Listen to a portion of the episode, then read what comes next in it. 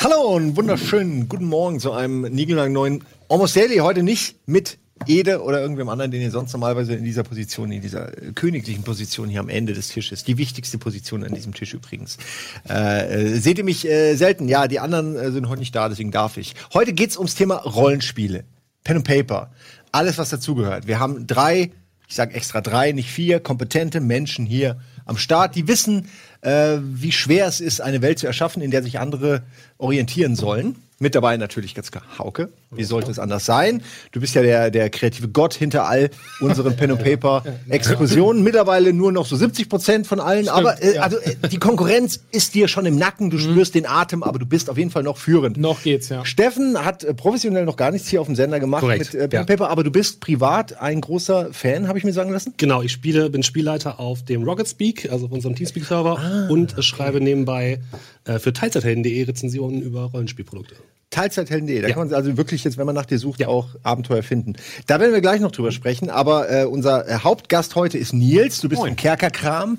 Richtig. Äh, ihr habt da jetzt gerade eine Reihe laufen, die mit äh, erhöhtem Meeresspiegel äh, zu tun hat. So habe ich das jetzt im Namen einfach mal entnommen. Korrekt. Wie heißt sie? Der heißt Flutwelt. Flutwelt.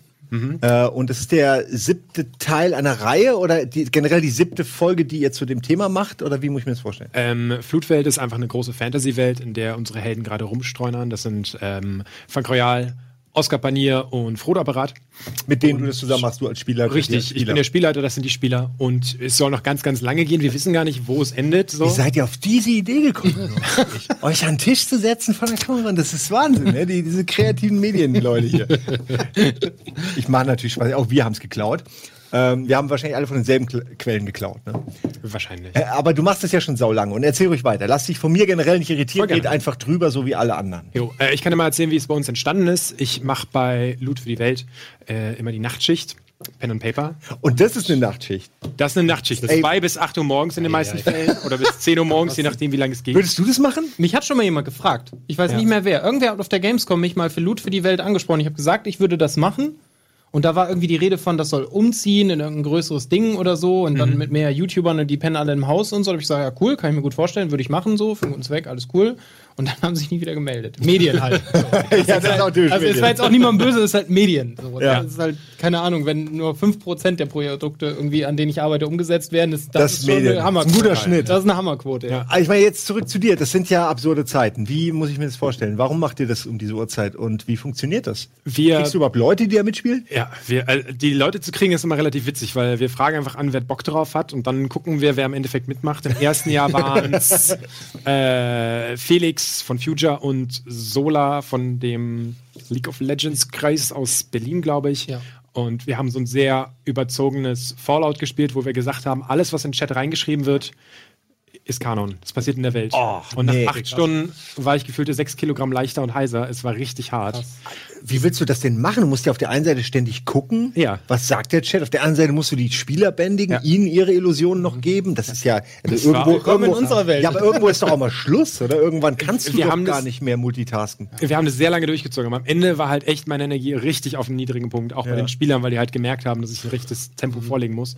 Dann hatten wir eine Zombie-Apokalypse, wo alle gestorben sind, dann ging es im Totenreich weiter und die wollten ins Paradies kommen. Und jetzt hatten wir beim letzten Mal Da äh, kräuselt sich schon der Ideenschnurrbart von, von Haugen, da denkt er drüber nach. und ähm, dann hatten wir Sprich ruhig weiter. Ja, Dann hatten, wir, dann hatten wir Dungeon World. Dungeon World ist so eine kleine quirlige Version von D&D, also einfach regelleichter und viel erzählgesteuerter und Spieler bestimmen ganz, ganz viel, was in der Welt vorkommt. Äh, mit einem riesengroßen Haufen an Menschen. Auch da war Oscar dabei, mit dem ich auch schon vorher Pen and Paper gespielt habe und auch Frodo, mit dem ich auch vorher Pen and Paper gespielt habe. Und das hat uns so gut gefallen, dass wir gesagt haben, eigentlich müssen wir euch mal Konkurrenz machen.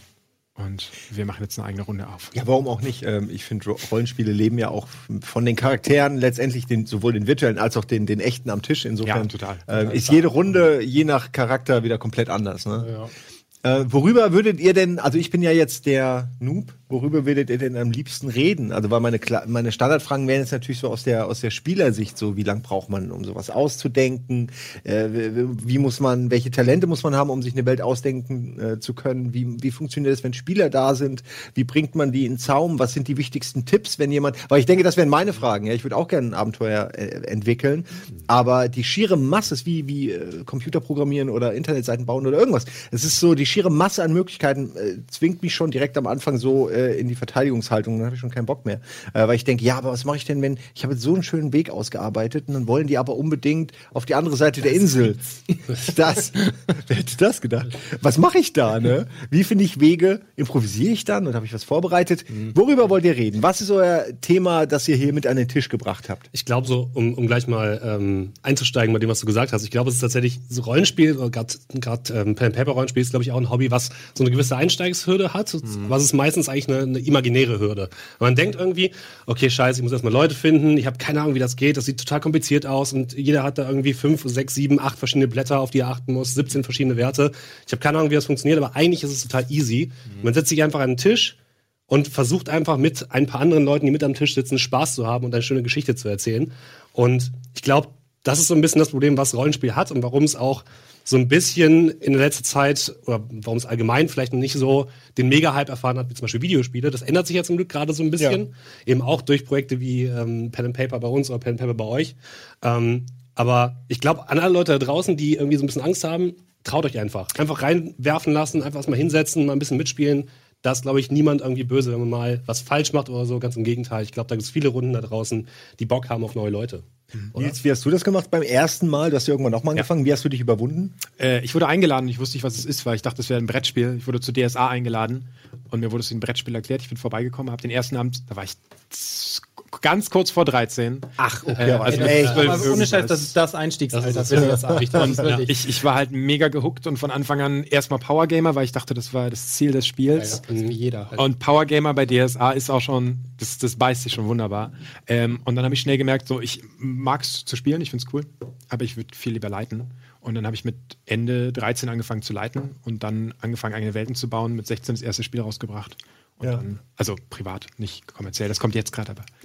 Ich habe dir davon gemacht, oder ich, zumindest wenn ich mit dir dann spiele oder wenn ich mir auch die von Florentin angucke, denke ich immer, verdammt, äh, Leiten ist ja noch viel, viel, viel schwieriger als nur spielen, weil man ja sowohl die Charaktere vertont, denen Leben gibt und so. also Dinge, womit man als Spieler für seine, seinen Charakter beschäftigt ist, muss man dann plötzlich für tausend Charaktere machen und unterschiedlich und sich deren Akzente merken und dann auch hin und her wechseln.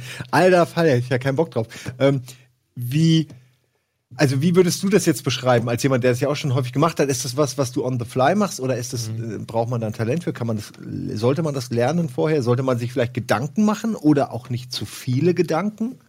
Das ist halt so eine spannende Frage, weil genau der Frage, also ich mache mit bei dem How to be a Hero Projekt, wo wir halt sagen, hey, wir machen ein Ja. super simples Regelwerk, das ist Open Source, jeder darf da mitmachen und so. Und da ist das genau die Frage. Wie bringt man jemanden dazu, dass er Spielleiter wird? So. Und ich glaube, das ist so ähnlich wie bei dir. Die meisten Leute, die Spielleiter sein wollen, sitzen irgendwann in so einer Runde und merken, hm, eigentlich würde ich das lieber selber machen. So, also nicht, weil man denkt, der andere kann das nicht, ja doch so ein bisschen, man denkt, ich könnte das besser. So. Man sitzt dann und denkt, hm, oh nee, ey, lass mal mich. So, und dann macht man das das erste Mal. Und bei mir ist es zumindest so, dass ich die Charaktere nicht alle vorbereite. Also das mache ich auch so ein bisschen davon abhängig, wie die Gruppe agiert, ob der Charakter, mit dem sie jetzt, also ich weiß nicht, zum Beispiel im letzten äh, Moral and Manor war diese Madame Gogol, war nicht zwangsläufig ein lustiger Charakter. Ich habe nur gemerkt, okay, ihr seid gerade ne- irgendwie so ein bisschen sehr ernst, geht der Story viel zu straight hinterher und so, jetzt sollte mal ein lustiger Charakter kommen. Und dann gibt's halt im Kopf zwei Varianten. Es gibt halt so eine verbissene, bisschen verschrobene Dame, die nicht so Bock auf eure Interaktion hat und eine Irre. So. Und ich glaube, das ist auch so ein bisschen, ja, es ist auch ganz lustig, in den ersten Staffeln weiß ich, habe ich immer gedacht, ich muss mindestens zwei, drei Bierintos haben, sonst kriege ich die Charaktere nicht so hin, dass die lustig sind. So, weil ich weiß noch, ihr habt irgendwie ganz am Anfang haben die mal so einen Händler getroffen, so, und der war halt am Anfang schon ein bisschen komisch, aber mit zwei, drei Bier wurde der dann echt, konnte er kaum noch reden eigentlich, so. Hat man eigentlich nichts mehr verstanden. Und das kommt ja auch gut an. Und das ist, glaube ich, so ein bisschen das, was man als Spielleiter rausfinden muss. Und darum bin ich immer so ein Freund davon, mit Leuten zu spielen, die man schon kennt und vor allem, die man mag. Also es ist immer sehr schwierig zu sagen, wir holen jetzt einfach jemanden an den Tisch Ja. dazu. Also ich krieg so oft Anfragen, so hast du nicht Bock, bei uns mal herzukommen und mitzuspielen. Und ich immer so, ich kenne euch halt alle nicht. So, also nicht mal, weil ich keinen Bock auf euch habe, sondern ich setze mich in eine Runde von Fremden und muss auf einmal nicht nur eine Rolle verkörpern, sondern soll auch noch einschätzen, was die lustig finden, was die nicht lustig finden. Dann sind die vielleicht auch noch, wie du meinst, Powerplayer und nehmen das super ernst so. Und ich nehme Rollenspiel halt nicht super ernst. Für mich ist das halt ein Hobby und Spaß so. Und wenn es keinen Spaß macht, ist es kein Hobby mehr so richtig, sondern dann ist es halt ein zweiter Job. Und ich finde das total legitim, wenn man so ist, ja. Also mein Tipp für Anfänger wäre, glaube ich, merk halt selber, ob du darauf Bock hast, Spielleiter zu sein. Also am Anfang, der Einstieg für die meisten ist ja, man kommt in eine Runde, wo jemand anders das macht. Und wenn man merkt, was der da macht, finde ich ganz cool und ich würde das lieber machen oder anders machen, dann ist das was für einen. Also, um mal aus der Spielerperspektive zu antworten, ich denke auf gar keinen Fall, dass ich irgendwas besser könnte. Im Gegenteil, ich meine es ist ich, aus meiner Sicht eher anspruchsvoller, aber ich mag die Idee, die Vorstellung, die, die Möglichkeit, dass man die Geschicke bestimmen kann, dass du eben auch, wenn dir dann in Ede mit einem mit einer dummen Idee kommt, dass du dann halt auch ihm so eine Watsche geben kannst, ne? Dass du halt nicht gezwungen bist, äh, wie ich als Spieler immer immer cool zu kooperieren, sondern dass du eben auch ähm, antworten kannst, ja, Das ist auch deine Art. Job, aber einen trifft halt der Hass der Spieler so. Ne? Jedes Mal, wenn was schief geht, das merkst du bei dir selber Ja. auch so. Die erste, der erste Impuls ist immer der Typ, das ist das Arschloch. Wegen dem klappt das nicht. Ja. So, Ja. Weißt du, man sagt irgendwie, ich möchte dieses Streichholz nehmen und damit das Auto hochstemmen so. Und du sagst dann, hm, ja, es bricht halt Ja, okay, aber zum. Beispiel einen Sonnenstuhl aus Leichen äh, machen, die gerade kurz vor der Leichenstarre sind. Es ist möglich, es ist denkbar, es wurde garantiert schon gemacht in der Geschichte der Leichen. So why not? Das Ja? Es ist aber halt das hast du mich ja, hast mir ja durchgehen schmale, lassen. Genau, das habe ich dir durchgehen lassen. Ja. Das ist halt manchmal der schmale Grad, weil oft ist ja auch dahinter steht halt ein weiterer Gedanke. So, also es gibt halt Spieler, die sind einfach. Also ich glaube, der, er ich weiß nicht, wie es bei euch war. Das erste Mal, wenn man spielt, ist man immer so destruktiv, wie es nur geht. Also ich weiß, bisschen, in meiner ersten. DSA-Runde bin ich sofort auf den Dorfplatz gegangen, hab meine Hose runtergerissen und dahin geschissen, weil ich halt dachte, okay, Einfach was geht. come at me, Bro. So einfach mal gucken, was die Welt kann. So, Oh, Und so dann kommt- ähnlich sind Schmorfs äh, leicht, Genau. leicht verschwundene Hosen. Man möchte äh, halt entstanden. einmal sehen, okay, wa was macht die Welt damit? Ja, ja. Man ist halt destruktiv eingestellt. So. Und das ist halt auch was Cooles. Was sind eure Erfahrungen mit Spielern? Es gibt ja immer so, so ein bisschen auch verschiedene Gruppendynam Gruppendynamiken innerhalb diesen Gruppen. Das heißt, es gibt zum Beispiel, wie du sagst, halt ein paar Leute, die vielleicht irgendwie eher sagen, okay, ich spiele aktiv gegen den Spielleiter, weil es mein Verständnis ist. der, besten der Spielleiter, Regelbuch genau, in der Regelbuch, genau. Und der Spielleiter verkörpert ja die Feinde. Das heißt, ich spiele irgendwie als Spieler gegen ihn, versuche irgendwie möglichst Regellücken auszunutzen und so weiter. Und es gibt halt auch die Leute, die sagen, für, also für die Leute muss man am besten sehr, sehr regelfest sein. Für die muss man auch in gewisser Weise ein bisschen durchsetzungsfähig sein. Da muss man ein bisschen Dickkopf haben, muss sagen können, okay, hier muss den aber auch so ein bisschen zumindest nachgeben, damit die auch zufrieden sind. Ähm, aber es gibt zum, auch, zum Beispiel auch Leute, die total kooperativ sind, die sagen, ey, Spielleiter, wir wollen mit dir zusammen eine coole Geschichte erzählen. Gib uns einfach nur eine Spielwelt und wir machen alles drumherum. Das sind natürlich die, für den Spielleiter die angenehmsten Spieler. Ja. Und ich glaube, dass das, das Wichtigste ist, man muss einfach den Weg finden und die Leute finden, mit denen man Bock hat und mit denen es aber Spaß macht. Weil wenn man selbst so ein Regel-Cruncher ist, der am liebsten so jede Regel auswendig kennt und, und Bock hat, so Regeln aufs Genaueste zu analysieren, der wird einfach mit Leuten, die nur auf dem Dorfplatz, Dorfplatz stehen und am liebsten mit Händlern reden, keinen Spaß haben. Das ist halt immer so ein bisschen so eine Gruppen, Gruppendynamik, die sich da eben aufbauen muss nach der Zeit. Für die Regelleute kauft euch Shadowrun. Ja. Oh ja. Kauft Gerade euch auf jeden. Fall Shadowrun und sucht euch Leute, die Shadowrun gerne spielen. Das sind eure Richtig. Freunde, die haben Bock. Richtig. Den ganzen Abend über zwei Regeln diskutieren, da Ja. geht's los. Oder halt DSA 4.1 Ah, oder DSA schön, 4, auch schön. 20 verschiedene Hefte Schön für eine Regel. diskutieren, wie viel. Kilo noch in meinen Beutel passen. Ja, richtig, richtig. Alter. Äh, was möchtest du dazu sagen, Nils? Hast du Erstmal- auch spezielle, hast du einen Lieblingsspielertypen zum Beispiel? Ähm, ich mag alle Spielertypen gerne. Ich glaube, man muss sich einfach verständigen, worauf man Bock hat. Äh, und anstatt jetzt einfach zu sagen, dass ich eure Antworten unterstütze, ich habe mit drei Freunden von mir gespielt. Das war noch DSA 3.5, da war ich 15 oder 16. Und ich habe halt von Anfang gesagt, so es gibt keine magischen Artefakte in der Welt, so das passt nicht in die Story, das machen wir nicht und die wollten halt unbedingt einen haben. Und wir haben so lange diskutiert, bis ich ihnen einen magischen Dolch gegeben habe, der einen Schaden mehr macht gegen Adlige in einem Moor bei Vollmond.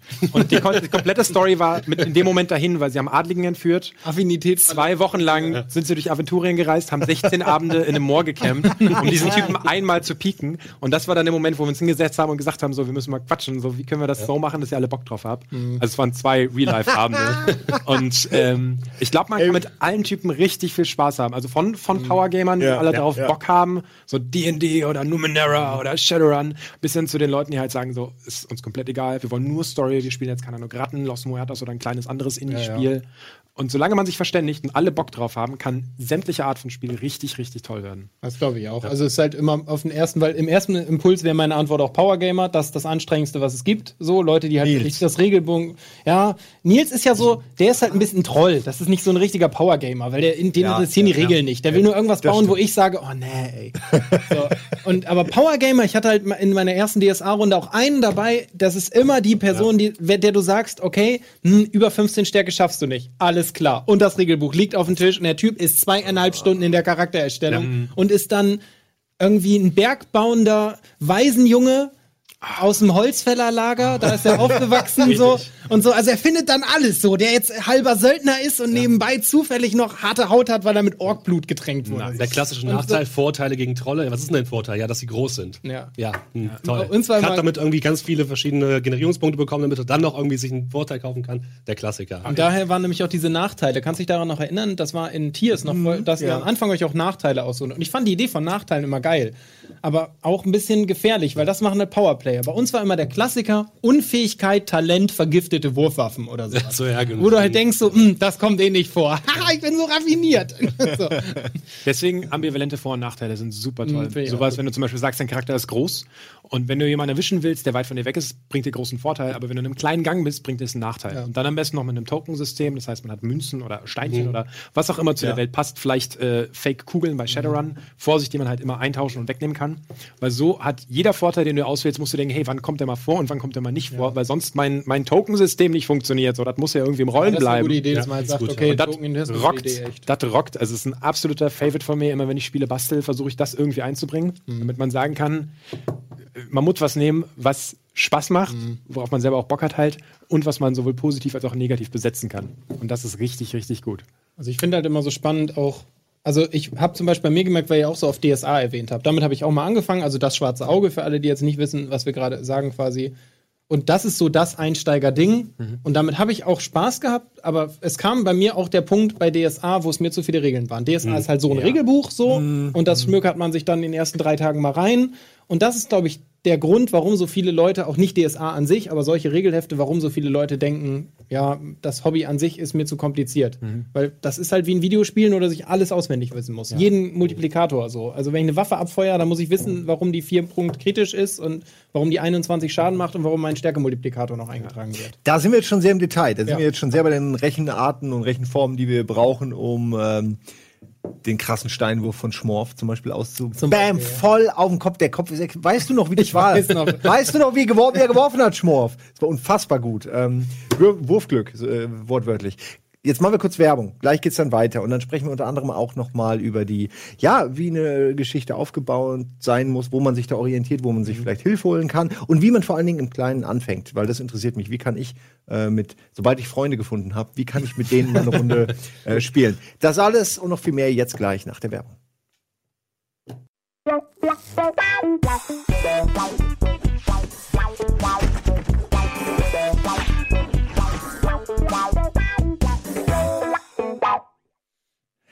Waka Waka wieder hier bei Almost Daily. Ähm, ich habe es eben angekündigt, ich würde gerne eine Frage stellen, die auch für mich persönlich äh, relevant ist, äh, weil ich eben auch gerne irgendwann mal ein Abenteuer schreiben will.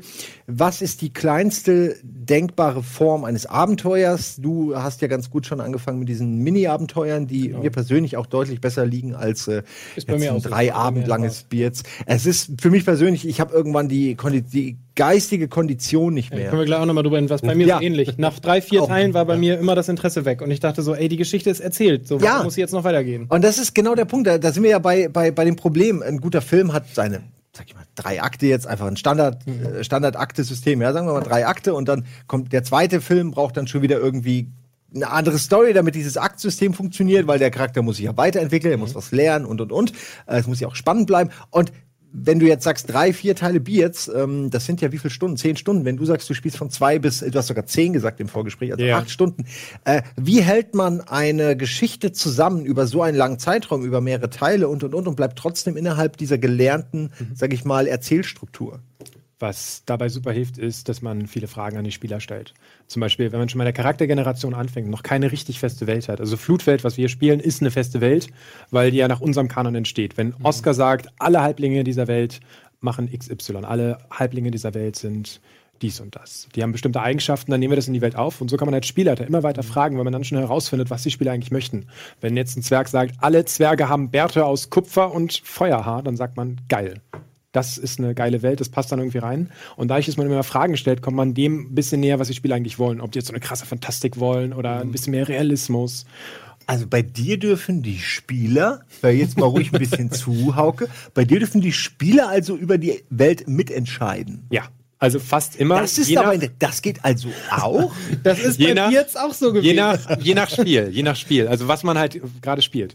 So bei kleinen One-Shots, wo das halt irgendwie nicht ganz passt, oder bei mehr brettspieligen Dingern, da muss ich sagen, okay, da gibt es jetzt nicht so viel Sinn, wenn es außerhalb vom, vom RPG-Mantel ist. Ja. Wenn jetzt jemand sagt, da ist jetzt ein riesiger Berg direkt neben dem Dorf, man muss sagen, nee, das geht jetzt gerade von, von der Geschichte her nicht. Oder es geht von, der, von, von dem Sinn her nicht. Ja. Dann muss ich da ein bisschen gegensteuern, aber es ist selten der Fall. Und meistens möchte ich, dass die Spieler dann einfach so viel selber Sachen einbringen wie möglich.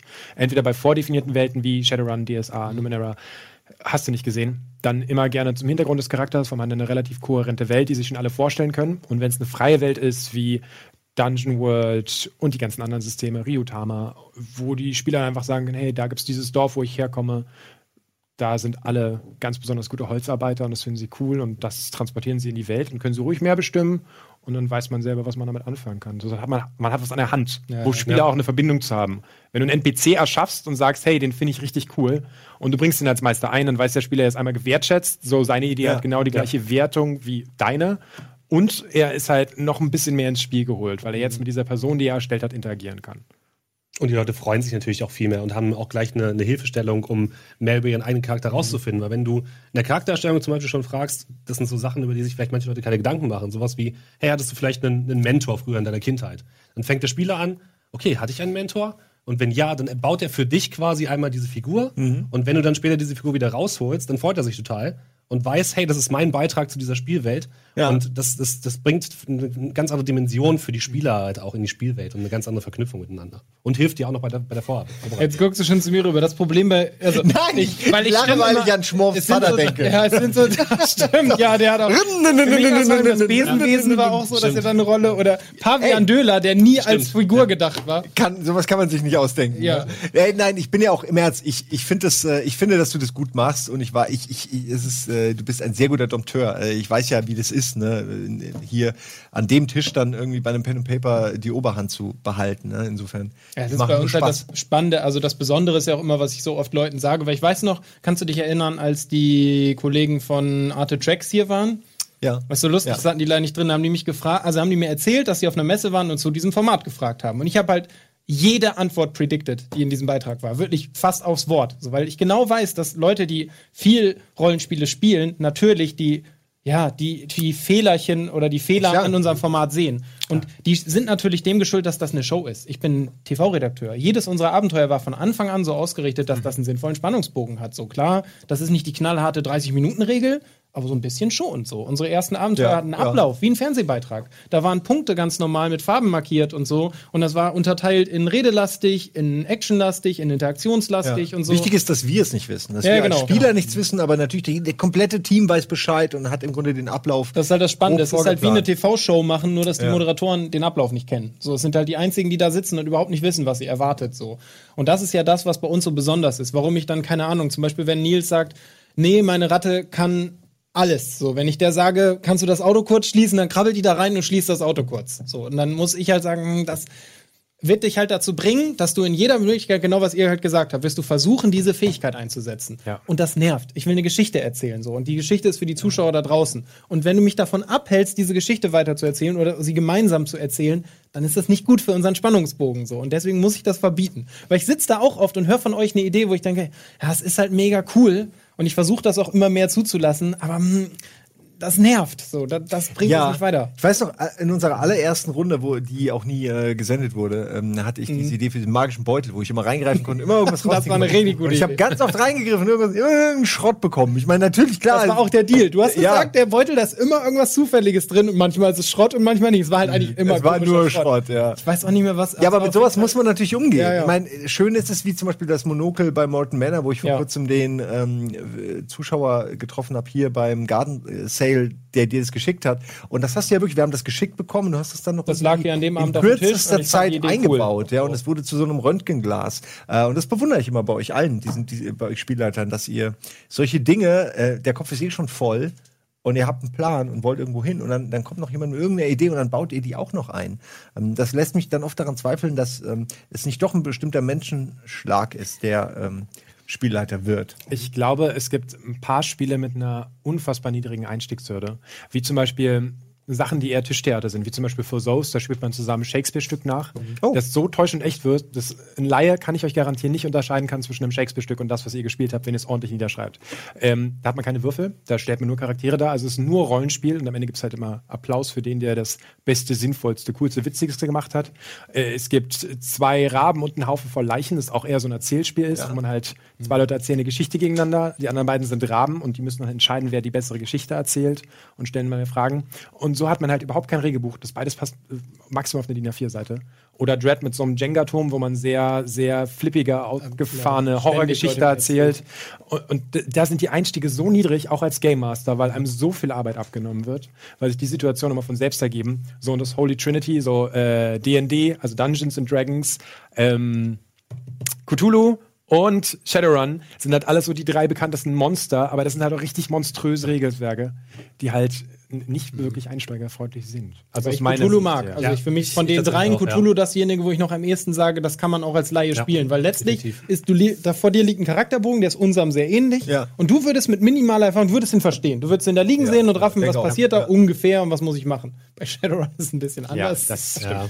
Ich- wenn du dann auch noch DSA hast, wo du dann irgendwie drei W20 würfelst, W20 ist schon so ein, so ein, Mhm. so ein, so ein Punkt, wo du schon denkst, so als, eigentlich als Anfängerspieler so, hä? Mhm. Was ist denn ein W20-Würfel? Und bei Cthulhu hast du einfach Prozentwerte. Und das versteht man halt. Okay, meine, Mhm. meine Chance, jetzt diese Probe zu schaffen, ist halt 60 Prozent. Und mein Wert ist halt 60. Wobei da so spannend ist, das greift so ein bisschen in dieses Tier Spirits. Ich weiß gar nicht, ob du das überhaupt gesehen hast. Ja. Da haben wir ja noch mit dem Regelwerk mit den W20 und den drei Würfen gespielt. Das Gute daran, finde ich, ist, das war halt meine Intention. Ihr wart alle Anfänger und ich wollte was bauen, das unverskillbar ist. Es sollte unmöglich sein, einen Charakter zu bauen, der nicht funktioniert. Und es war unmöglich. In dem Regelwerk ist das unmöglich. Du kannst nicht nutzlos sein. Das geht einfach nicht. Dafür gibt das Spiel dir zu viele Boni. Du, da ist es ja so in der Charaktererstellung, setzt dich hin und sagst, ich bin Kfz-Mechaniker. Damit ist dein Charakter schon zur Hälfte fertig. So, dann kriegst du halt Boni auf bestimmte Gruppen und so und du kannst die eh nicht falsch verteilen. Wenn du die irgendwie in diese Gruppe knallst, dann haut das ungefähr hin. So, also ich meine, ihr hattet auch teilweise Charaktere, die funktionierten so halb, aber sie waren halt irgendwie trotzdem zu was. Selbst Nils, der hat gesagt hat, ich bin Bogenschütze, ich hau alles in Bogenschießen, hat nie einen Bogen gefunden, war noch zu was zu gebrauchen. So, mit dem konnte man trotzdem noch spielen. Ja, er hätte da jetzt eine andere Meinung. Und das finde ich bei DSA zum Beispiel noch gut. So, also ich finde das System mit den Würfeln mittlerweile auch nicht mehr geil, aber es ist halt für Anfänger cool, dass man nichts falsch machen kann und Würfeln macht halt Bock. Ja. Und das ist halt cool. Man würfelt sau viel bei DSA und denkt die ganze Zeit, Hammer, ich bin richtig gut. Und äh, die Welt stellt sich eben auf den Spieler ein. Das heißt, es ist ja kein MMORPG, wo es darum geht, den meisten Schaden zu machen, am meisten zu tanken, am meisten zu heilen, sondern einfach einen runden, coolen Charakter zu haben. Das heißt, wenn man einen stärkeren Charakter baut oder einen schlechteren Charakter, packt der Meister auch meistens, wenn man das richtig macht, halt Bedrohungen und Gefahren entgegen, die ein Spieler am besten verlösen kann. So, wir haben in unserer Gruppe haben wir einen Dieb, einen Piraten äh, und einen Krieger.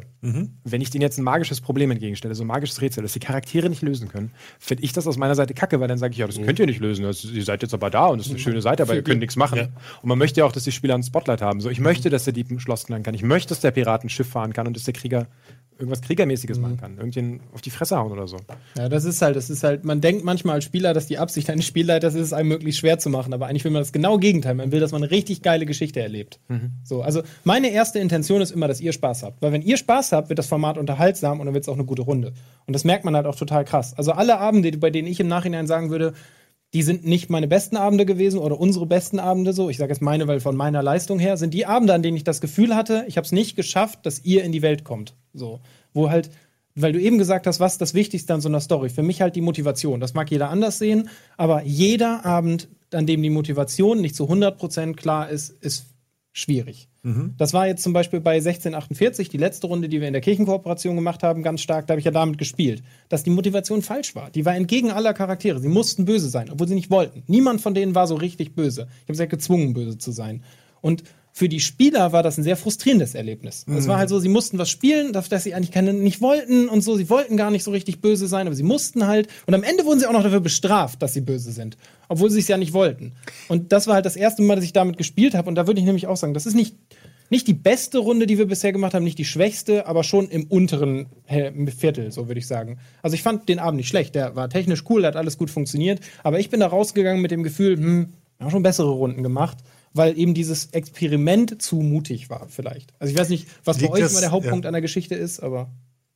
Ne, ich wollte erst mal euch die Möglichkeit geben, darauf zu antworten. Vielleicht, also um eine Gegenfrage zu stellen, denkt ihr denn, dass es die, ein, dass es die, die, die einzige Herausforderung oder die Anforderung an den Spielleiter ist, die Spieler zu bespaßen? Weil, also für mich ist es immer eigentlich so ein, so ein gegenseitiges Gegen Geben und Nehmen. Also für mich ist die, ist die Anforderung eigentlich sowohl an die Spieler als auch an den Spielleiter, dass die gemeinsam irgendwie Spaß haben und für alle halt was Schönes bauen. Weil auch der Spielleiter soll ja Spaß haben. Der soll nicht da sitzen, soll sich total in die Ecke gedrängt fühlen, soll danach nie wieder Bock haben, ein Spiel zu leiten, sondern es soll, eigentlich soll es halt für alle Seiten Spaß machen. Das ist jetzt vielleicht, also na klar, so, so Sachen, die halt äh, irgendwie äh, auf YouTube funktionieren oder die halt ähm, auf dem Sender stattfinden, sind noch ein bisschen ausgenommen davon, weil sie eben nicht unbedingt hundertprozentig einem klassischen Rollenspiel entsprechen, sondern halt mehr Show sind, wie du auch schon gesagt hast. Äh, aber im, im klassischen Rollenspiel finde ich persönlich das eigentlich immer so. Man sollte sich nicht als Spieler hinsetzen und sagen, hier Spieler, da bespaß mich mal, sondern man ist eigentlich genauso in der Rolle zu sagen, okay, ich muss auch irgendwie versuchen, das für den Spieler so angenehm wie möglich zu machen. Ich sollte der ist Welt so. was zurückgeben, Genau, zumindest, ja. ja. Wobei ich das auch bei unseren Runden sagen muss. Die Lust, also die besten Gags, die einprägsamsten Situationen entstehen immer aus eurer kreativen Energie, weil die Welt da ist und ihr diese Welt halt mitformt. Und manchmal im Detail, also manchmal kleinteilig, manchmal in großen Schritten so, aber es sagt ja nachher niemand über so ein Pen and Paper, wisst ihr noch, diese eine Situation, in, in die die reingeworfen wurden, sondern es ist immer die Lösung der Situation, die ihr entworfen habt, die lustig ist. Also es ist immer lustig, dass du eine Knarre ziehst und auf einen Polizisten schießt Ja. und nicht, dass da ein Polizist kommt. Aha. Also, ja. Haha! Und das ist halt lustig. Dazu möchte ich sagen, weil es immer wieder gerne falsch interpretiert wird. Ich habe bestimmt zehn Minuten sitze ich da und hab die Hand schon an der Waffe und ich dachte, okay, jeder hat mitgekriegt, was hier gleich passieren wird. Und trotzdem habe ich alle überrascht. Das hat mich am meisten überrascht. Aber siehst du, und so entstehen halt Situationen, die im Nachhinein halt eine Geschichte erzählen, die gar nicht erzählt werden sollte. So, also die, das war nicht fester Teil meiner Vision dieser Geschichte. Also bedeutet das ja im Umkehrschluss, dass man, äh, also ach, wie, wie, wie, wie frage ich das jetzt? Wie, auf welche Art unterscheiden sich Spiele, die man mit Leuten privat spielt und Spiele, die man für die Kamera spielt? Ich glaube ganz stark, dass jedes Spiel, das man spielt, eine bestimmte Intention hat. Das heißt, dass ich ja nicht eine Privatrunde spiele und mir denke, hey, ich habe richtig, richtig Bock da drauf. Aber das ist vielleicht für die Masse nicht geschaffen. So, wenn man jetzt zum Also Beispiel sagt, endlose Diskussion über Werte zum Beispiel. Ich will ja auch. wenn die Powergamer darauf Bock haben, dann ist das Ja. cool. Oder einen Aber Abend wenn lang du, an seiner Schmiede bauen. wenn du, wenn du schnell ein abgefahrenes Spiel haben möchtest, bei dem die Zuschauer drin eingesogen werden, muss dein Spiel und auch dein Spielstil einfach eine andere Intention haben. Ich bin jetzt gerade am Basteln zum Beispiel von zwei Spielen, wo ich weiß, ein Spiel wird über den Stream richtig rocken, da freuen sich die Leute schon drauf. Und das andere Spiel ist halt für sich zu Hause privat. Weil das eine sind zeitreisende T-Rexe auf einer japanischen Mädchenschule, so das wird rocken. Die Leute haben gesagt, dass sie Bock drauf haben. Das ist sehr chaotisch und man kann passende Kostüme tragen. Und das andere Spiel ist drei Goblins in der Stadt. Das ist auch cool, aber dazu muss man halt Bock haben und sich so ein bisschen in die Regeln einfuchsen. Und dann muss man wieder gucken, wenn ich das jetzt wirklich als Show aufziehen will, wie treu bleibe ich dann diesem System an sich? Genauso, wenn man Torchbearer spielt, das ist so ein richtig, richtig alter Dungeon-Crawler-Klon. Also so richtig Hardcore-Regeln, so richtig schwerfällig. Ähm, das geht ja mit deinen ganzen Apps, aber ich möchte nicht online spielen. Das finde ich irgendwie. äh, An einem Tisch ist immer schöner. So. Ähm, da muss man gucken, wie man das umwandelt, dass der Zuschauer daran auch Spaß hat. Wenn er sagt, ich gehe nicht explizit deswegen dahin. So jemand, der mega Pen and Paper Fan ist, den kannst du alles vorlegen, der wird sagen, ich gucke deswegen den Pen and Paper. Aber jemand, der sagt, ey, ich finde die Jungs cool oder ich finde die Gruppe cool und ich möchte mal gucken, was sie machen, dann musst du diese Person ja auch ansprechen. So, dann kannst du dem nicht Torchbearer vorlegen oder Shadowrun, also in der Originalfassung. Ich glaube, das ist tatsächlich der größte Unterschied. Du hast halt im Endeffekt an, zu Hause am Tisch hast du zwei Interessensgruppen, nenne ich mal. Du hast den Spielleiter und die Spieler und die sollen gemeinsam Spaß haben. Wenn du es aber plötzlich halt irgendwie on air streamst oder halt irgendwo produzierst, für irgendwas produzierst, dann hast du plötzlich noch eine dritte Interessensgruppe, nämlich die Zuschauer. Das heißt, die müssen sowohl Interesse daran haben, die müssen Bock drauf haben, die müssen aber auch alles mitbekommen, müssen irgendwie es erklärt bekommen. Ja. Und das Ja. ist nochmal eine zusätzliche ganz schwierige Komponente. Also ich habe höchsten Respekt vor euch beiden auf jeden Fall, die das halt komplett äh, on air auch machen, weil das ist einfach eine super Herausforderung, die man dann halt nochmal on top halt bekommt. Das denke ich auch. Gibt es da manchmal auch eine, also jetzt eher bei den Fernsehmomenten, glaube ich, eine, eine dritte Entität, sowas wie jetzt die Kirche oder Funk in dem Fall stellvertretend, die sagen, ja, hm, aber also die Vorgaben macht, äh, an die man sich anpassen muss und ist das leicht oder muss man sich da, inwiefern muss man sich da einschränken? Also ich weiß nicht, wie das, es ist halt kreatives Arbeiten. Ich das weiß nicht, wie das bei dir ist so, aber mir ist, sobald man das einmal bei mir einschränkt, ist vorbei. Die Ah, Idee habe ich dann und okay. ich will die Idee machen. So und zum Beispiel weiß ich noch, der erste Teil von Good Times Island, den ich auch als eher schwächeren Teil, der zweite war total Hammer, da ist es super bergauf gegangen, war ein eher schwacher Teil. Und das lag auch daran, dass ich nicht so Bock hatte, weil ich eigentlich eine andere Idee hatte. Ich wollte ein PUBG-Ding spielen. Ich wollte, dass ihr Oh, PUBG hätte spielen. ich gerne müsst. ihr gemacht. solltet in die Welt rein. Genau, und das ist dann aus Ey, Shotgun, wenn ihr das macht, PUBG bin ich dabei. und das ist halt aus diesen und jenen Gründen dann eben nicht geworden. Dann wurde halt gesagt, lass das mal nicht machen und so, weil irgendwie, ich weiß gar nicht mehr. Weil, PUBG ist eine geniale Idee als Rollenspiel. ich dachte auch, das ist richtig geil. Ich dachte auch, das ist richtig geil. Ihr werdet da reingeworfen und dann passiert genau das. Aber es, es hätte halt NPCs gegeben, halt Leute, die nicht wissen, was hier abgeht und so, ne? Die halt in diesen Häusern wohnen, die ihr da gerade plündert. Ach so. Gut. Also teilweise, ne? Wär's Alle nicht- erschossen. Aber der Großteil wäre das gewesen, was euch erwartet. So, alle Leute könnten feindlich oder könnten nett sein. So. Und, ähm, und das war dann nämlich auch so, dass ich mich mit einer anderen Idee anfreunden musste und deswegen dann da saß und die ganze Zeit dachte, oh Mann, ey, PUBG wäre viel cooler gewesen. ja. Na gut, ja, aber wir hatten ja dann doch am Ende Spaß. Total. Gerade Die zweite- eine- der zweite Abend war der Hammer. Legendäre zweite Folge. Es Ja. war auf jeden Fall. erste war auch ich hätte nach der ersten. Nein, das ist so. Ich kann das genau. Ich verstehe genau, wie du es meinst und ich, ich kann es auch so. Manchmal kommt man rein, manchmal nicht. Genau. Das kann an Details liegen. Es kann aber auch an, an an einem selbst liegen. Es kann am schlechten Aufstehen am Tag morgens Ja. irgendwie liegen. Es kann am schlechten Essen liegen. Es kann an tausend Sachen liegen. Ne? Ähm, und andere Mal ist, kommt Ede hier hin, ist todkrank äh, ja. Und, und es läuft trotzdem. ja, genau, es läuft trotzdem richtig gut. Das ist halt, ähm, ist halt schwierig. Ähm, äh, gibt es als Spielleiter Regeln, um Power Gaming vom Spielleiter zu vermeiden? Obwohl ich ja jetzt erstmal annehme, das ist ja eigentlich quasi, der Spielleiter ist ja immer Power Gamer. Aber nur als Beispiel, damit man mal ein Beispiel hat. Ich will, habe ich dir schon mal erzählt, unbedingt ein Pen and Paper machen, wo ich zum Beispiel als Gott Ja. auftrete. Äh, oder gibt's als ein, Gott. als ein Gott eventuell. Ja, ich fänd's einfach so geil, wenn ich mal der wäre, ähm, der, Der- der, der die drei irgendwie äh, terrorisieren kann. Das würde mir sehr gefallen. Ähm, aber ich müsste ja weiter, ich, also das, dann wäre ich dann Spielleiter oder Figur? Ich weiß es jetzt Ja, gar du kannst nicht. auch eine Figur sein und es gibt noch Und einen ich Spielleiter. diese Rechte natürlich- Ja. Naja, gut. Aber das ist die Frage generell. Was, was ist zu viel? Wo, wo missbraucht man seine Macht? Ich glaube, man muss in gewisser Weise eine Kohärenz wahren. Also, es gibt immer so den schlimmsten, äh, schlimmsten Vorwurf, den man eigentlich einen Spielleiter machen kann, ist so die Willkür. Mhm. Dieses, man macht jetzt irgendetwas nur, damit die Story in die Richtung geht, in die man sie gerne hätte, oder um die Gegner. ein um die, Blitz. Genau, richtig. Und plötzlich, früher die Blitzkarte. genau, plötzlich dreht sich das Wetter und der Himmel zieht sich so und du kriegst einen Blitz ab. Einfach so. Das war uns die Blitzkarte. Jeder Spieler Ja. hatte eine Blitzkarte und wenn eine Entscheidung fiel, die er für schlecht. völlig Ja. willkürlich hat, durfte er die ausspielen, es musste was anderes geschehen. Okay, das ist nicht so Dann schlecht. dürfte man sagen, ey, nee, sorry, Alter, Ja. das ist ein Blitz, so, hier ist meine Blitzkarte. Das geht nicht, es muss was anderes das ist eine gute Idee. Weil das demotiviert eben alle sofort auf einmal. Weil derjenige, der irgendwie was Mhm. Cooles machen wollte, der vielleicht auch irgendwie eine richtig geile Idee hatte, kriegt vom, vom Spielleiter einfach so die Nein-Karte. Einfach so, nö, klappt nicht. Bam. Das ist halt ein- eigentlich ein Totschlagargument. Ja. Sobald sich ein Spieler bestraft fühlt, ist, glaube ich, genau dieser Moment angekommen. Und jetzt, gerade so in den letzten drei, vier Jahren, gibt es halt ganz viele Spiele, die das wunderbar stark unterstützen. So die ganze Apocalypse Worlds Richtung. Das ist ein sehr einfaches System. Man würfelt zwei sechsseitige Würfel, packt ein Attribut drauf. Und wenn du die Probe vergeigst, dann kriegst du einen Erfahrungspunkt. Und das ist eine der großen Punkte, so die deinen Charakter voranbringt. Du scheiterst und lernst dadurch. Genauso, ich glaube, bei einem Cthulhu-Hack war es immer, wenn du den Wurf vergeigst, kriegst du halt einen dieser 100er Punkte mehr. Ich weiß nicht, ob es im Originalregelwerk auch so ist. Nee, das kenne ich, aber das ist, glaube ich, nicht im Original so. Und ganz häufig gibt es jetzt gerade eine richtig, richtig coole Menge an schlau designten Spielen, die dich dafür belohnen, wenn du verrückte Sachen machst. Blades in the Dark macht das auch. Das ist so ein äh, Peaky Blinders Spiel. Peaky Blinders trifft glaube ich, ganz gut. Peaky Blinders trifft Dishonored. Blades in the Dark. Und wenn du da was versuchst, was unglaublich deprimiert ist, stimmt nicht, Desperate ist auf Deutsch deprimiert, äh, Verzweifelt. Verzweifelt, Dankeschön. Eine verzweifelte Situation hast, die du gerade versuchst zu lösen. So, du versuchst jetzt die sieben Meter runter auf diesen fahrenden Zug zu springen, dann kriegst du einen Erfahrungspunkt. Wichtig ist, dass er cool springt. Das ich Ja. wirklich Ja. wichtig. Ja, Das lernst du noch irgendwann. Ja, Ich glaube, halt, ich bin da auch immer so ein bisschen Hardliner, weil für mich ist jede Regel existiert, um den Spielleiter einzuschränken. Und also das habe ich, ich glaube, ich habe am Anfang mit zu vielen Powergamern gespielt. Ich habe halt wirklich am Anfang gedacht, so sind alle Spieler, Spieler sind Drecksschweine. Verstehe dir nicht. Versucht zu verhindern, dass die die Regeln kennen am besten. So. Deswegen war es am Anfang so, dass ihr die Regeln nicht lesen durftet. Ihr kanntet die Regeln nicht so richtig. Ihr wusstet, wie man einen Charakter erstellt. Also es war so, es gab das Tiers- und Beards-Regelwerk und die haben so eine abgespeckte Version bekommen, damit sie mir bloß nicht anfangen, mit irgendeiner Kacke zu kommen, was jetzt geht und was nicht geht. So. Weil eben für das Format eine Geschichte erzählt werden sollte. So, und für mich steht halt diese Story dann so krass im Vordergrund.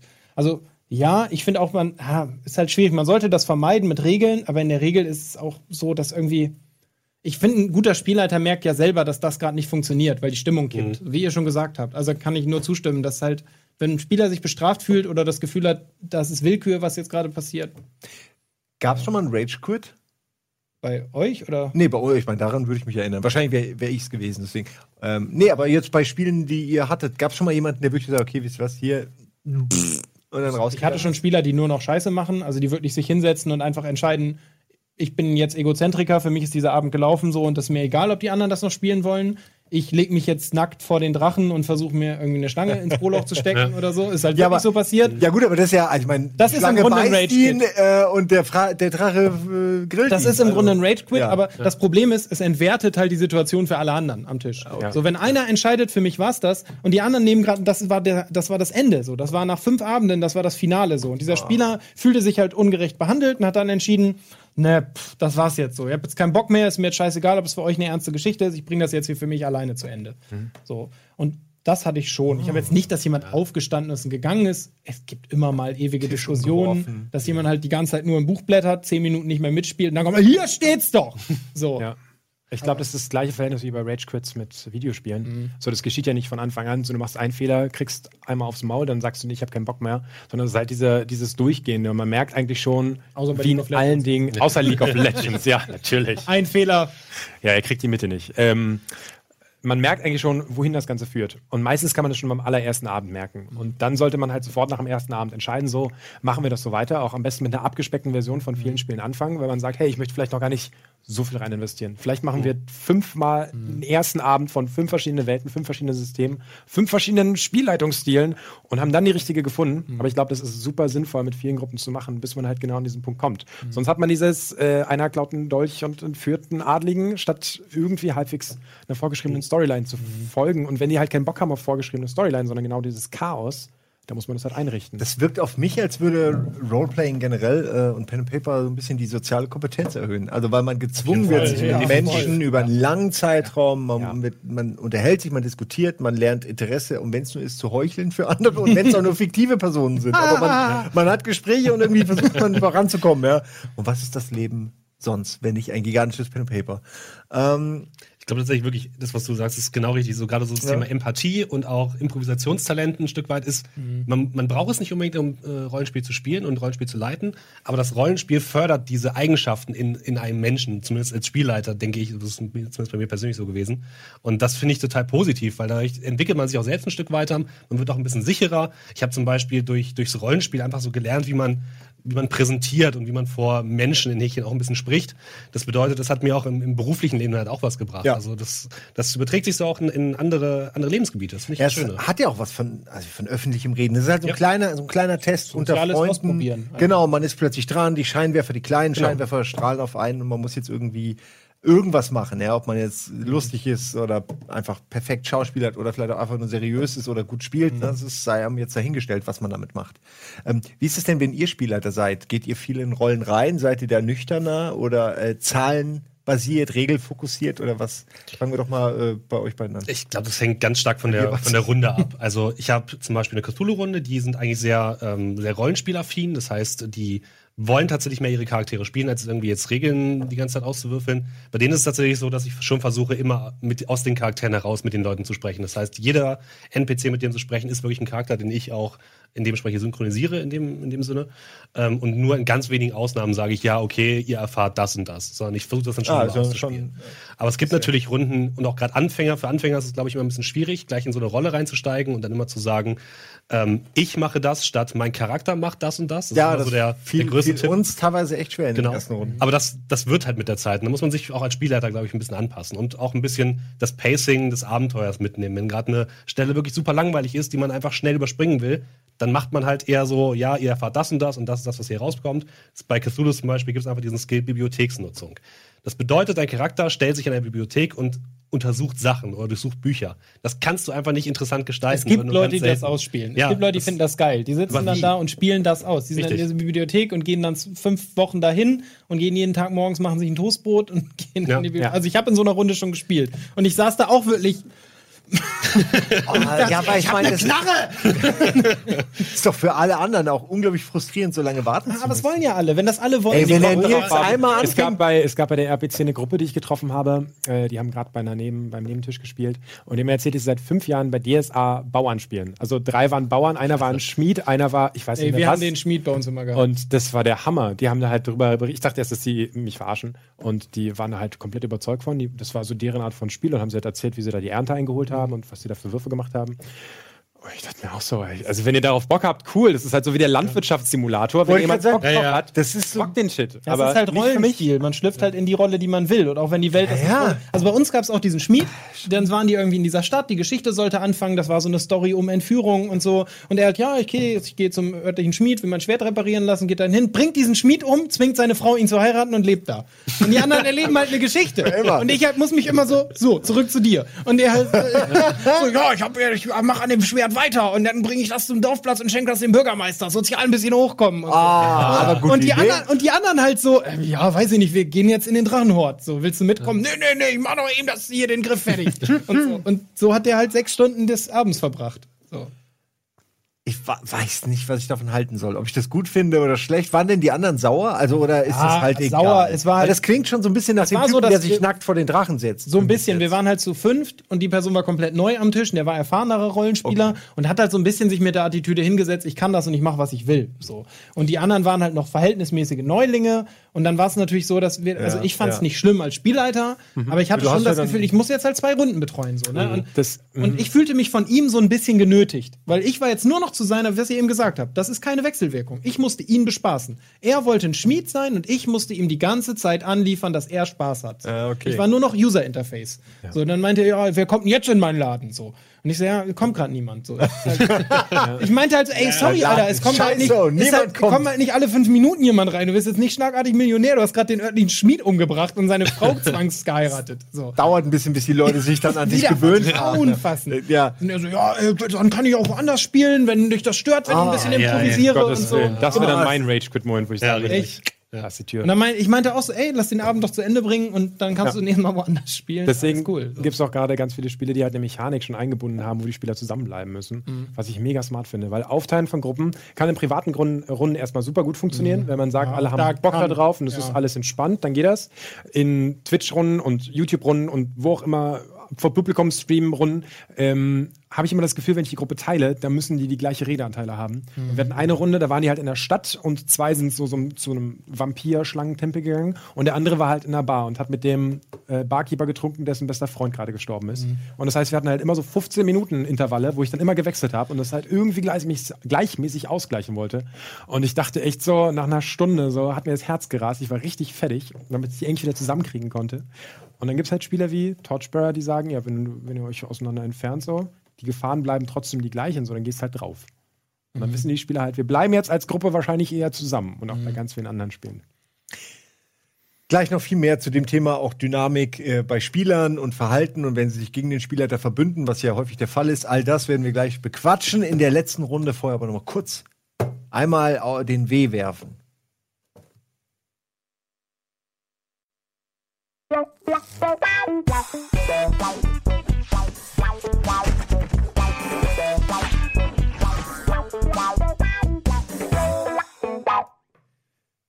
Abgesetzt, ein Thema, vor dem wir hier flüchten bei Rocket Beans. Ja, ja, alle direkt so. Ah, Zum kurzen Moment, ein Schlag setzt das Herz aus. Was so früh, aber ich wollte doch noch, wollte mir doch noch ein Auto kaufen. Die Kinder brauchen Hosen. Nein, abgesetzt ähm, beim Thema Spielleiter, wenn sich die Gruppe gegen euch verbündet. Ähm, ist das schon passiert? Wie wehrt man sich? Kann man sich überhaupt wehren? Ich meine, man ist ja so ein bisschen auch Gott, ne? Man kann auf jeden Fall immer die Flut kommen lassen oder so, wenn es sein muss. Ähm, habt ihr da Erfahrung oder ist das eigentlich ein, ein, eine Gefahr, die nur im Kopf besteht? Ich glaube, so dieses gegen, gegen den Spielleiter verbünden ist vielleicht ein bisschen hart gesagt, aber so dieses, okay, wir haben jetzt keinen Bock darauf, die Geschichte irgendwie zu verfolgen, sondern wir wollen jetzt X machen. Wir wollen jetzt lieber. Aber kollektiv Genau, kollektiv. Wir wollen lieber kollektiv jetzt tatsächlich irgendwie den Bürgermeister umbringen und die ganze Stadt niederbrennen. Dann hab ich als Spielleiter davon gemacht, okay, machen wir es halt. Wenn ihr Bock drauf habt, also warum nicht? Wenn es euer Spaß ist, wenn das eure Vorstellung Erntet, was ihr seht. Richtig. Ja. Und dann gibt's halt später, kommt dann vielleicht die Armee des Herzogs und äh, jagt die Gruppe oder so. Daraus kann sich ja auch ganz neue Abenteuer entwickeln und ganz neue Möglichkeiten, um ihm als Spielleiter auch neue Geschichten zu entwickeln. Also Das ist spannend, weil irgendwann würde ich mit euch auch gerne mal so eine Runde spielen, in der ich euch wirklich tun lasse, was ihr wollt, weil das ist ja, was wir halt total doll machen, das super doll einschränken. weil das mit dem Trennen, da war Ja, eben wirklich mein aber- Albtraum, weil das war die erste komplette Tiers-Staffel. Okay, ich gehe dahin. Ich immer so, oh nee, Alter, ey, bleib bitte bei denen. Ich habe keinen Bock, vier Geschichten zu erzählen. Wir haben halt vier Stunden, um eine Story zu erzählen. Ich kann jetzt nicht eine Stunde lang dich bespaßen, wie du auf dem Dach rumkletterst und die Gruppe beobachtest. runterkletterst. Ja. Ah, nee, ja, nee, Buddy wollte immer hoch. Rudi wollte immer hoch. Hab ich kurz angegriffen. Und von oben erstmal gucken. Das greift ja gerade wieder die Frage auf, von wegen, ähm, wie man mit der Gruppe kommuniziert, was man machen möchte. Aber ich finde den Aspekt von der Sandbox ziemlich gut, weil ich spiele jetzt seit anderthalb Jahren mit Freunden von mir Mutant Year Zero. Das ist eine, einfach nur eine große Sandbox. Du hast eine Karte, man sagt, da ist dein Heimatsdorf in so einer mutierten, Fallout-ähnlichen Welt, wo alle Mutanten sind, kannst überall hingehen.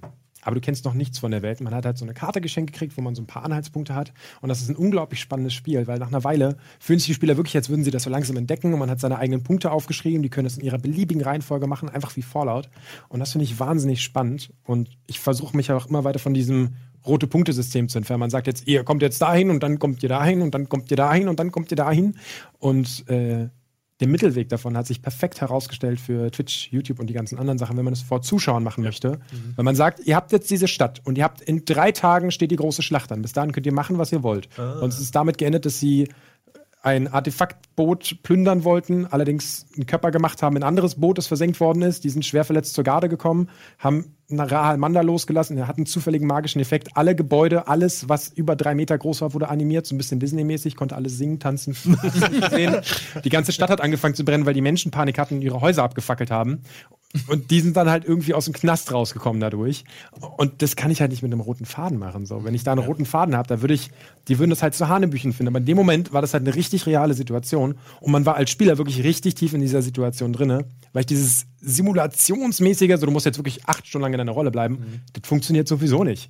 Du bist in acht Stunden, manchmal macht jemand einen blöden Scherz von wegen, du teilst die Wache durch. Oh nein, es sind jetzt zwei Wachen. So in dem Moment bist du komplett aus Shadowrun oder Call of Cthulhu raus. Aber wenn du diese kleinen Momente hast, wo du richtig immersiv in diesem Spiel drinne bist, das ist viel mehr wert, als wenn man sagt, wir versuchen jetzt sieben Stunden Hardcore rollenspielmäßig Das durchzupowern. ist so lustig, weil es halt so ein bisschen der Kontrast zu dem ist, was wir tun. Ne? Also es, ich muss schon ehrlich Ja, sagen, ich versuche meine. Runden in die andere Richtung zu entwickeln. Wir versuchen immer mehr eine Karte zu haben, auf der gibt es Punkte, die können angesteuert werden. Das ist aber vor allem dem geschuldet, dass es mittlerweile so ist, dass fast immer einen definierten Zeitraum gibt, wie lang dieses Abenteuer gehen darf. Punkt. Es ist ein oder zwei Abende. Das war's. Es gibt keinen dritten und es gibt nicht noch eine Stunde hinten dran oder so. Das Abenteuer ist vier Stunden. Abzüglich der Werbepausen landen wir irgendwie so bei 3,53 oder so. Und so lang ist es Abenteuer.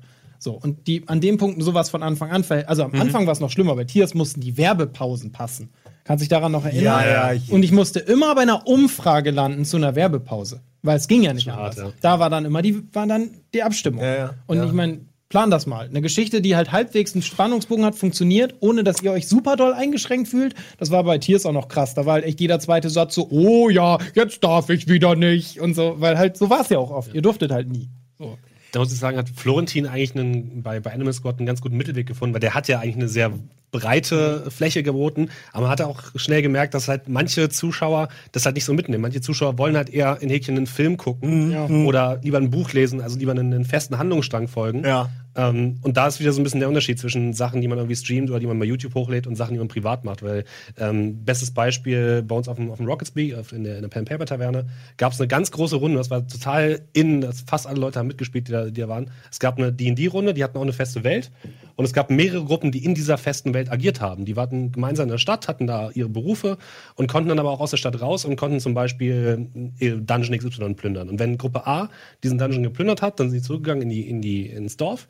Und Gruppe B konnte das dann in der Zeitung lesen oder konnte dann die Sachen beim Shop kaufen, die die geplündert haben. Okay. Quasi eine einzelne, eigene kohärente Welt, eine eigene kohärente Sandbox mit, mit mehreren Gruppen und mehreren Dynamiken. Es hat super funktioniert, haben, haben sehr viele Leute richtig Bock drauf gehabt, auch mit drei oder vier verschiedenen Meistern. Aber das ist halt schwer umzusetzen, wenn du es halt irgendwie in einem bestimmten Zeitraum und dann einen Spannungsbogen und so. Das ist halt schwierig. Darauf Aber das- war Jailhouse Boogie war mal so ausgelegt. Da sollte das so sein, dass die, die Verbrecher sind und Ian und du sollten doch die Co Cocaine Karate Cops sein. Also Typen, die versuchen, dem Koks den Kampf anzusagen, aber Koks einfach zu geil finden. ja. So, und war- halt durch die Nacht. Er nicht so will ja, ich war nicht so, die das- halt dann diese drei Leute wieder das einfangen Abenteuer müssen. noch. Die müssen diese drei Leute wieder einfangen. Aber was ich ganz Wär spannend fand, auch gewesen. dieser Vergleich, Das können wir ja noch machen, eventuell. Das kann ja immer noch Kann man passieren. immer noch Sind machen. die denn rausgekommen? Ja. Die sind rausgekommen, ja. Es kann und ich finde halt passieren. zum Beispiel, wenn ich auch euch eure Runde gucke und wenn ich Florentins gucke, ist das für mich so spannend, weil das ist, was ich privat auch gucke. Ich kann das privat total gut gucken, aber genau was du sagst. Unsere Runde ist casual. Die ist ausgelegt auf Leute, die nicht zwangsläufig ein, per se ein Vergnügen daran empfinden, eine Pen-and-Paper-Runde zu sehen, sondern die sehen eine entertainende Geschichte mit den Protagonisten. Und ich bin natürlich, wie es immer ist, man sucht sich halt einen Unique Selling Point. Und mein Unique Selling Point seid ihr vier. So, ich habe halt vier starke Moderatoren am Tisch, die bekannte Persönlichkeiten sind. Und natürlich versuche ich, die am stärksten herauszuarbeiten. Und das tue ich halt, indem ich euch eine Story gebe, durch die ihr die euch immer wieder was zum Spielen an die Hand gibt und nicht sagt, ihr müsst zusätzlich zu eurer Leistung als Moderator jetzt auch noch eine Geschichte erfinden nebenbei. Und das finde ich halt nämlich auch so spannend, weil das ist ja auch der Vergleich, der am häufigsten gezogen wird zwischen dem, was wir tun und was ihr tut, was Florentin tut und so. Und den finde ich legitim, weil das ist uns bewusst. Also das ist nicht so, dass ich dann da sitze und ah, ich, ich krieg's nicht hin. Oder Florentin da sitzt und sagt, Mann, oh Mann, wie macht der Hauke das? Sondern das, Das ist halt eine bewusste Entscheidung. Was ist natürlich auch ein Kritikpunkt, den du wahrscheinlich auch viel von, von, von professionellen in Häkchen Spielern halt kriegst, weil die Nur. natürlich sagen so, ah, das ist ja viel zu railroady und äh, warum lässt er nicht mehr die, die, die Leute machen? Aber das ist halt so ein bisschen der Unterschied zwischen on air und eben nicht on air. Das war in der ersten Staffel noch krasser. Also da war das wirklich, das war die ersten zwei Abende, war der Chat 50% waren erfahrene Rollenspieler, die halt enttäuscht waren, weil die erwartet hatten, dass wir jetzt knallhartes Rollenspiel betreiben. So. Und ich weiß nicht, kannst du dich erinnern, wie wir damals überhaupt auf die Idee gekommen sind? Da hattest du nämlich einen Anteil. Ich dran. weiß noch ganz genau, wie das war. Ja. Darf ich, soll ich es erzählen? Ja, erzähl sagen, du. Nee, erzähl du. Also wir hatten, ähm, es kam Deus Ex. Äh, ich glaube, das war Mhm. Human Revolution, also das, äh, der, der, das Reboot der Serie. Ja.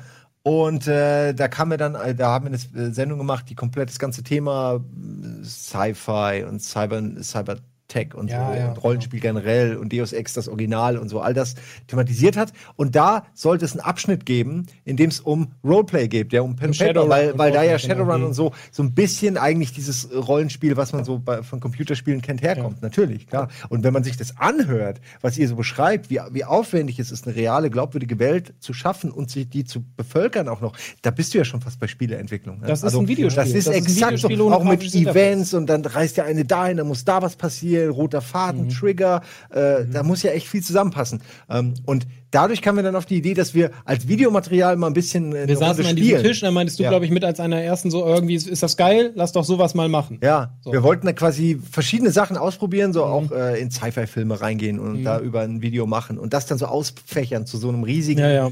Äh, Diorama aus Sendungen. Am Ende wurde es nicht so, aber immerhin rausgekommen, Pen and Paper. Äh, ich glaube, die Sendung gibt's sogar, oder? Die haben wir released. Ja, äh, das war die Deus Ex Human Revolution das? Sondersendung. Ja, die. Sendung gibt das. Nee, das war für.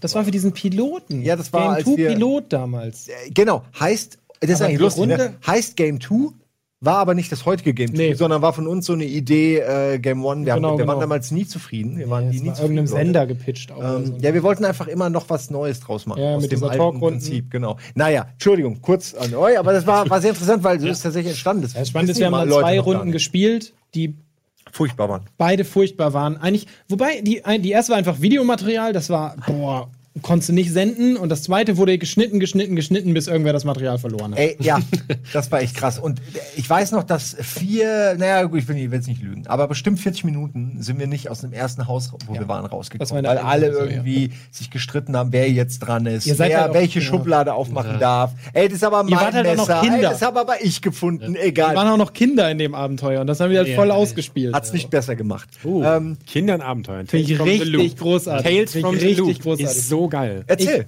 Tales from the Loop, da spielst du Kinder in einem fantastischen Schweden oder im fantastischen Pittsburgh, ist angehaucht von Stranger Things, äh, wie heißt das kleine Alien mit dem Leuchtefinger? E.T. E.T. E.T. Und ich habe das mit Freunden von mir gespielt und es hat so gerockt und es hat, macht nur Spaß. Und man hat halt genau dieses Gegenteil von, den, von diesem Holy Trinity, von dem ich eben meinte, auch neuere Rollenspiele. Du hast überhaupt nichts Episches, sondern hast eine kleine Geschichte, die deine Charaktere aber wahnsinnig stark beeinflussen können, was ich wunderschön finde, weil bei, bei Shadowrun hast du Drachenschwinge und wie sie nicht alle heißen, die ganzen Drachen, die sind so mächtig, So, du weißt halt, du wirst immer nur so ein Futzel in der Welt bleiben. Und in diesem kleinen Universum bist du halt dann der Junge, der dafür gesorgt hat, dass der Nachtschatten, den der böse Doktor beschworen hat, halt wieder zurückkehrt. So, und du hast halt deinen kleinen persönlichen Sieg, was ich so schön finde. Ich mag das total gerne. Darum haben bei Tiers geil. vier absolute Vollidioten, die nichts gebacken gekriegt und die Welt gerettet. So. Weil ich das halt gut finde. Ich mag Leute, die nichts können. Ich hasse Magie, ich hasse übermächtige Technik, ich finde Waffenkacke und so. Ja. Die sollen gar nichts können. Ja. Die sind keine Helden. Das ist der erste Satz im Tiers-Regelwerk. Du bist kein Held. Ja, Dungeons and Dragons ab der zehnten Stufe. Ja. Das ist halt immer der Moment, wo es komplett eskaliert. Eigentlich schon die dritte, wenn man es richtig spielt, aber dann kann man es halt auch vergessen. High-Level-Roleplay funktioniert nur sehr, sehr selten oder muss halt eine Gruppe haben, die richtig Bock darauf hat, weil dann bist du schon, du bist eigentlich so, so nah an Gott dran. Ne? So, Also es ist halt du spaltest jeden mit einem Augenzwinkern. So. Num ist halt, ja, bei Numenera, da gibt es halt sechs Stufen, die sechste erreichst du brachial schnell. So, das hast du vielleicht nach, weiß nicht, sechs Abenden hinter dir. Und dann kannst du halt Berge versetzen in der Zeit reisen, die Dimensionen ändern. Und dein Krieger ist halt. Was willst du da noch spielen? Ah ja, was willst du da noch machen? Ist Also man genau- hat ja, das selbst bei uns in unseren? Runden gemerkt. Bei Bierz war es so, dass Eddie halt einen Wert nur gut hatte. Alle haben in Erinnerung, dass er völlig overpowered war. Ja, der war der letzte Trottel der alles Typ. auf Axt. Der konnte halt nichts. Alles der auf kon Axt. also wenn er mit Leuten reden wollte, war es wirklich, ich will da nur rein. So, er konnte halt nichts. Der konnte keine Tür aufmachen. Das war wirklich, weil der komplett auf einen Wert geskillt. hat. Das ist okay. Das war in dem Regelwerk so. Er hat ja auch die Aktionen, die er dann Genau, die waren gut. einen Skill gemacht hat, die haben auch funktioniert. Ja. Aber das mag ich halt. Ich mag das, wenn es halbwegs realistisch ist. Also wenn die Leute irgendwie, die haben Stärken und Schwächen. Wir hatten ja am Anfang auch das mit den Vorteilen und Nachteilen und so. Und jemand kann in irgendwas sehr, sehr gut sein, aber dann kann er nicht in noch was sehr, sehr gut sein. Das ist, also ich habe zu euch ja damals auch gesagt, du bist halt, das sind für mich immer, weil die ersten Sachen, die Powerplayer einfallen, sind immer so Militärarzt. So, ballern Ja. und schlau sein. So. Und ich denke dann immer so, ja, Kfz-Astronaut. So. weißt du, so klar kennst du dich richtig gut mit der Weltraumtechnik aus, aber auch mit Autos. So. Und das ist halt so, da kannst du mich mit jagen mit solchen Charakteren. Es ist halt auch wieder die Frage, was hat man für ein Spotlight in der Geschichte? Bestes Beispiel bei, bei Call of Cthulhu hat man halt meistens einen, der halt richtig gut aufs Maul hauen kann, man hat einen Ermittler und einen, der sich gut, gut mit Menschen auskennt. Und wenn man eine kleinere Gruppe hat oder viele verschiedene Orte für Spotlights hat, ist es voll in Ordnung, wenn ein Charakter drei Sachen gut kann. Zum Beispiel, wenn ihr einen habt, der so richtig gut im Sport ist, dass er irgendwelche Wände hochklettern kann, der ist richtig gut im Kämpfen und der kennt sich mit Geschichte aus. Und hast halt noch weitere Charaktere, wenn deine Thematik so viel hergibt. So bei Beards, ihr habt ein Wikinger-Abenteuer, es ist relativ klar, was Wikinger machen. Es ist relativ klar, was man in der Postapokalypse macht. Das ist halt relativ fokussiert. Das ist halt cooler, wenn man einen Charakter hat, der genau weiß, was sein Spotlight ist. So, Oscar kann bei uns, also Snakes, der Meisterdieb, äh, der kann klauen und der kann von hinten angreifen. Und das ist halt mega cool. Der hat halt seine, seine Spotlights sind halt genau da. Er weiß, was er mit dem Charakter machen muss. Das ist auch so eine Frage, wie. Typ zufällig mit dem Rücken zu mir? Nee, okay, ich gehe weiter. Genau das, aber das ist halt auch eine Frage, wie, wie ikonisch designt man Charaktere, wie sehr sind die auf dem Archetyp geeicht. Darüber können wir uns auch nochmal Stunden unterhalten. Und da ist es wahnsinnig spannend, wie viel ein Charakter wirklich kann. Weil so kann man richtig starke Charaktere auch cool darstellen. Ja, das cool stimmt. spielen. stimmt. Das stimmt, ja. Schönes Schlusswort. Du hast es gerade gesagt, man könnte noch Stunden äh, drüber reden. Wir würden auch noch gerne stundenlang lauschen. Leider gibt's aber auch hier eine Spielbeschränkung. Und zwar eine Stunde, die ist jetzt erreicht. Ähm, ich bedanke mich. Äh, gerne noch mal wieder, Nils. Ne? Kerkerkram. Guckt's euch an ähm, mit mit äh, ja Leuten, die ihr zum Teil auch schon kennt. Ja, du bist heute hier auch noch länger. Du will, man wird dich noch in anderen Rocket Beans Produktionen sehen ähm, mit deinem Team. Danke auch für dich, Hauke. Ähm, da bin ich überrascht, weil du ja auch wenig Zeit hast. Du bist ja auch ständig beschäftigt. Ein ne? bisschen Werbung für howtobeahero.de machen. How to be a hero. Tolles gut, Projekt, schaut euch mal an. Okay, Steffen, hast du Gerade auch noch was, worüber du reden möchtest, äh, Werbung machen möchtest, irgendeine private. Website? Wie bitte? Teilzeithelden.de, alle Leute, die Bock haben auf Rollenspiel, können sich ja mal ein bisschen durchlesen. Ja, Da haben wir doch alle jetzt was bekommen. Guck mir das an, ich hab's noch nicht gehört. Außerdem simonkretschmer.de könnt ihr auch. Hat sich früher wirklich mal. Nein. Ich habe mir Nein, mal haugegerdes.de gesichert, weil ich dachte, ah, wenn das einer googelt, ah. Dafür gehört mir jetzt FabFab als URL. Sehr Oh, gut. sehr gut. Ich habe diese App, als diese App gut. äh, URLs hinten kam, Punkt App, ne, habe ich Fab. So. Und ich habe This Awesome App und That Awesome App. Ich habe nur keine Awesome App, die ich da draufpacken kann. Aber Noch das nicht. kommt alles noch. Äh, das dann alles im nächsten Almost Daily reich werden, Teil 3.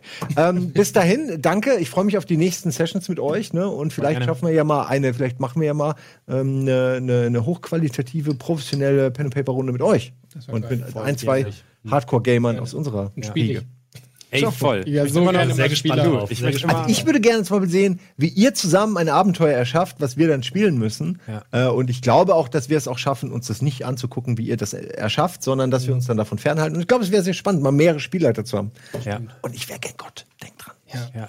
Okay, habe ich jetzt alles. Alles in die Wege geleitet für die nächsten Monate Pen and Paper auf Rocket Beans. Äh, danke fürs Kommen, äh, danke fürs Zuschauen. Das war's. Tschüss. Ciao. Wow.